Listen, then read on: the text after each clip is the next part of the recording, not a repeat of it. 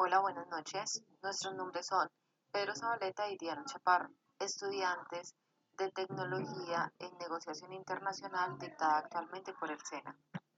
El tema que vamos a tratar el día de hoy es contrato de transporte internacional y seguro. El contrato de transporte es un documento que se genera por medio del portador y el remitente el cual ellos llegan a un acuerdo por un precio para realizar un envío de una mercancía a un país internacional y que éste llegue directamente al cliente con las condiciones pactadas y en perfectas condiciones.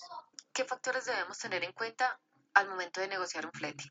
Debemos conocer las, tarifas referenciales para el mercado internacional y las variables, como las condiciones y características de la carga, la cantidad de envíos y el modo de transporte, así como aclarar el tipo de producto, peso o cuidados que requiere. Y también debemos tener en cuenta la frecuencia de despachos. Adicional a eso debemos tener en cuenta el volumen y la cantidad de pallets o contenedores a enviar, el tiempo de tránsito, la disponibilidad de cupos, el itinerario o descripción de paradas autorizadas en el viaje.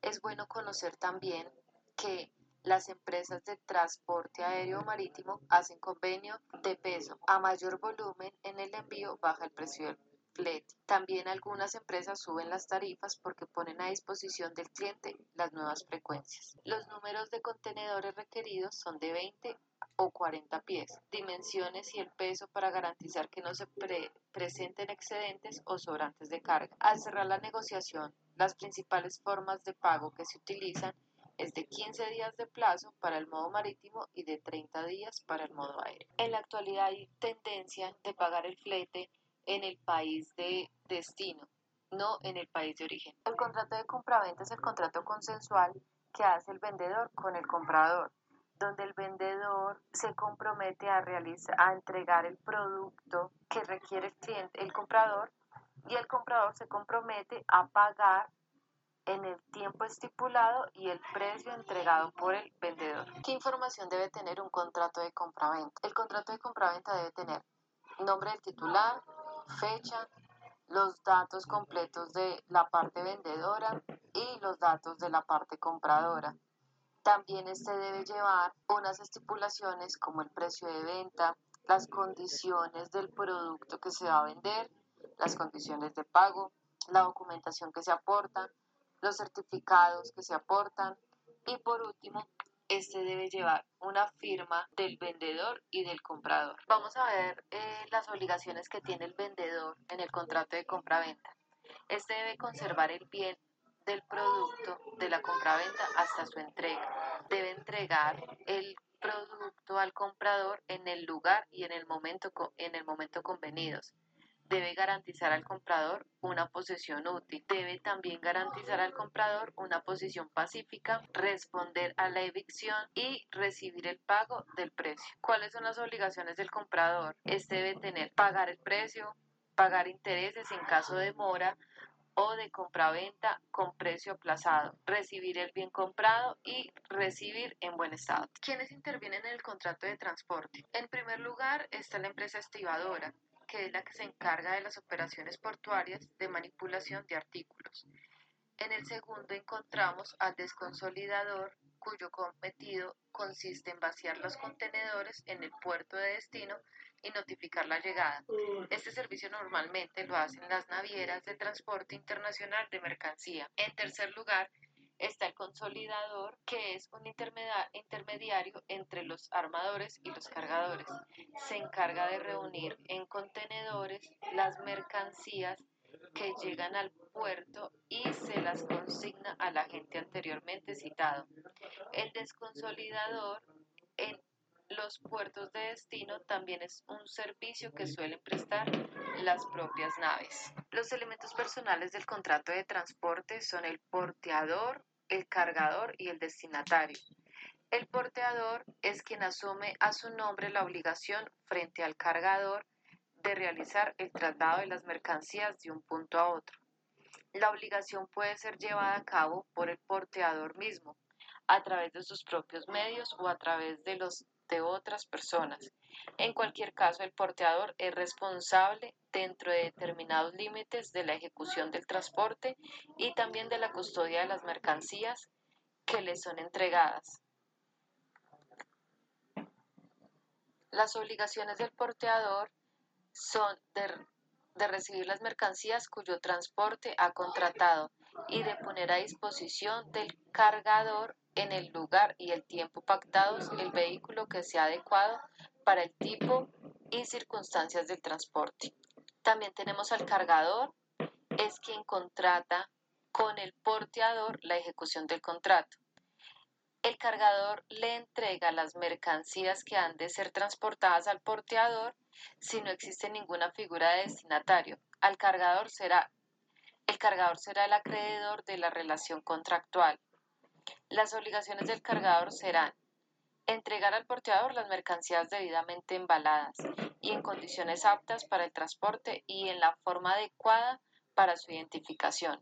Debe adjuntar también la carta aporte y demás documentación relativa a las mercancías, el pago del precio y demás gastos del transporte.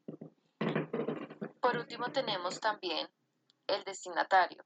En, en este caso será la persona a quien el porteador ha de entregar las mercancías en el lugar de destino. Con la solicitud de entrega, el destinatario desplaza al cargador como acreedor del contrato de transporte asumiendo el destinatario la obligación del pago del precio por el transporte. Que tener en cuenta que el contrato solo podrá modificarse antes de la salida y deberá existir una razón objetiva que obligue al organizador siempre que afecte de manera significativa a un elemento esencial. Así, una vez informado el viajero este podrá resolver el contrato sin penalización o aceptar una modificación y su posible repercusión en el precio. ¿Qué documentación se debe contemplar en el contrato de transporte internacional? Uno de esos es la lista de embalaje. Una lista de empaque puede ayudar en el transporte y la manipulación de mercancías, especialmente en grandes envíos de artículos mezclados.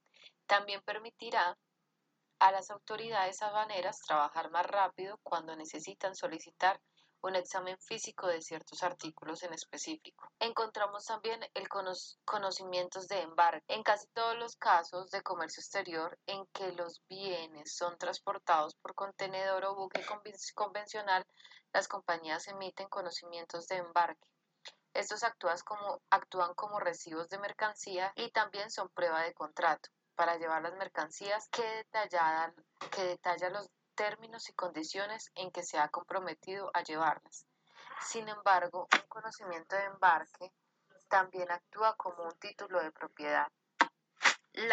también está la carta de instrucciones para exportación. Los exportadores pueden dar instrucciones a un tren de carga mediante la carta de instrucciones para la exportación, que, que contiene todos los detalles del exportador, el destinatario, la mercancía y embalaje, y los requisitos del exportador. El promotor o transportista de la carga será entonces el que organiza el transporte, entrega y todos los demás documentos de transporte. La carta de porte aéreas actúan como un recibo para los bienes en buen estado y en condición aparente. También son evidencia de un contrato entre el exportador y el, el transportista. El portador completa el formulario a diferencia de conocimientos de embarque. Las guías aéreas son documentos de título, de modo que el titular no necesariamente tiene la propiedad de las mercancías. La carta de porte marítima se utiliza en el transporte marítimo de carga. Actúan como un recibo por las mercancías en buen orden y en estado aparente, y son también evidencia de un contrato entre el exportador y el transportista. El portador completa el formulario a diferencia de conocimientos de embarque. Las cartas de porte marítimas no son documentos de titularidad, por lo que el portador no tiene necesariamente la propiedad de los bienes. Son cada vez más usadas en lugar de los conocimientos de embarque, porque son más simples, lo que ayuda a que el proceso sea más ágil. Notas de envío estándar. Se completan por el exportador o su representante para organizar los envíos de mercancías no peligrosas. Para tener en cuenta, una nota de envío estándar no se puede utilizar para los envíos de mercancías peligrosas. Las notas actúan como instrucciones para el envío y se entregan a la recepción de la autoridad por el puerto o terminal de carga ya sea con o, o antes de la mercancía. También utilizamos el certificado de origen. Este certificado de origen consiste en un documento formal cuya función es determinar el país en el cual ha sido fabricada la mercancía. No se debe confundir entre país de origen con la procedencia o país desde donde ha sido enviada la mercancía. ¿Cómo conseguir un certificado de origen? El certificado de origen lo emiten las cámaras de comercio y tiene una vigencia indefinida. No obstante, las autoridades aduaneras de destino pueden exigir la reelaboración del certificado en caso que se retrase la expedición del certificado y de la mercancía. Un certificado de origen se emite en el país de salida y en el momento de la exportación de la mercancía. La documentación que el exportador debe suministrar es la siguiente. Adjuntar una declaración responsable afirmando conocer la normativa aplicable Disponer de documentación que acredite el lugar de fabricación. Esta solicitud se debe dirigir a la Cámara de Comercio, que es donde recae en exclusiva la competencia para la emisión de estos certificados, en los casos que la autoridad aduanera de destino lo admita. El exportador puede utilizar la autocertificación incluyendo una leyenda en la factura con su firma y sello. Los datos que debe suministrar el solicitante del certificado son marcas y numeración, numeración y modelo de embalaje, cajas, pales y rollos que integran el porte. Naturaleza de la mercancía debe designarse conforme a su denominación comercial. Cantidad basándose en las unidades de peso neto, bruto o ambos según la mercancía y litros de metros. El hecho de determinar el origen de un producto es importante para saber si está afectado por algún régimen preferencial ante la autoridad aduanera supone una prueba de que la mercancía ha sido producida en el país declarado como origen. ¿Quiénes intervienen y cuándo se aplican los inconters y los seguros? Se aplican los inconters y los seguros cuando intervienen compradores, vendedores, intermediarios y transportadores, dependiendo de si la entrega se realiza directamente al comprador o si se deja en manos de un intermediario, este es operador logístico, transitorio, etc. La responsabilidad de los riesgos, los siniestros, los seguros y la responsabilidad de los mismos es un tema tradicionalmente peliagudo en el mundo de la logística y la cadena de suministro y es una dificultad que se multiplica cuando intervienen más manos en los envíos y hay muchos kilómetros entre comprador y vendedor. Los inconters detallan con precisión a quién le corresponde asumir los riesgos y o la contratación del seguro y sus gastos. Esto simplifica y elimina muchas disputas. Las reglas Inconters y el contrato de seguro de transporte. En las operaciones de compraventa internacionales es frecuente asegurar las mercancías por los daños que puedan sufrir durante el transporte, así como en las operaciones de carga y descarga y estancias en, depósito, previas o, o posteriores al transporte. Las condiciones del contrato de un seguro de mercancía varían según el medio de transporte, si es marítimo, aéreo o terrestre. Durante el tránsito de los bienes se cubren los riesgos por pérdida total o parcial, materiales sufridos a causa de incendio, explosión, hundimiento, colisión, caída de aviones, volcaduras y descarrilamiento, entre otros. Para cubrir riesgos especiales, las empresas aseguradoras realizan un análisis previo y lo efectúan por convenio expreso. Tales riesgos son huelgas, alborotos, guerra, robo con violencia o asalto a mano armada, desviación o cambio de ruta, transbordo u otra variación de la ruta, así como almacenaje en exceso durante su tránsito. Existen dos modalidades de contratación de seguros de transporte. Pólizas individuales en, en las que queda cubierto un solo viaje. Pólizas globales o flotantes en las que se quedan cubiertas todas las operaciones del asegurado. Previa comunicación de la salida de las mercancías, esta modalidad suele ser utilizada por aquellas personas que realizan exportaciones y o importaciones de forma habitual. ¿Quiénes contratan el seguro? La contratación del seguro dependerá del término Inconters pactado para la operación comercial. En el caso que se utilicen las reglas Inconter bajo los términos SIF, transporte marítimo, y SIP, transporte polivalente, el exportador, que es el vendedor, está obligado a conseguir un seguro que beneficie al importador, que es el comprador, a pesar de que el riesgo se transmite a este antes de iniciar el transporte, en los demás Inconters contrata el seguro aquella parte que asuma el riesgo de la pérdida de la mercancía durante el transporte. Entonces, en las operaciones bajo Inconters SIP y SIP, el exportador debe contratar un seguro de transporte a nombre del importador que faculte a la empresa importadora reclamar directamente al asegurador en caso de un siniestro. El seguro contrato conforme a las reglas de Inconters, SIP o SIP, debe otorgar una cobertura mínima.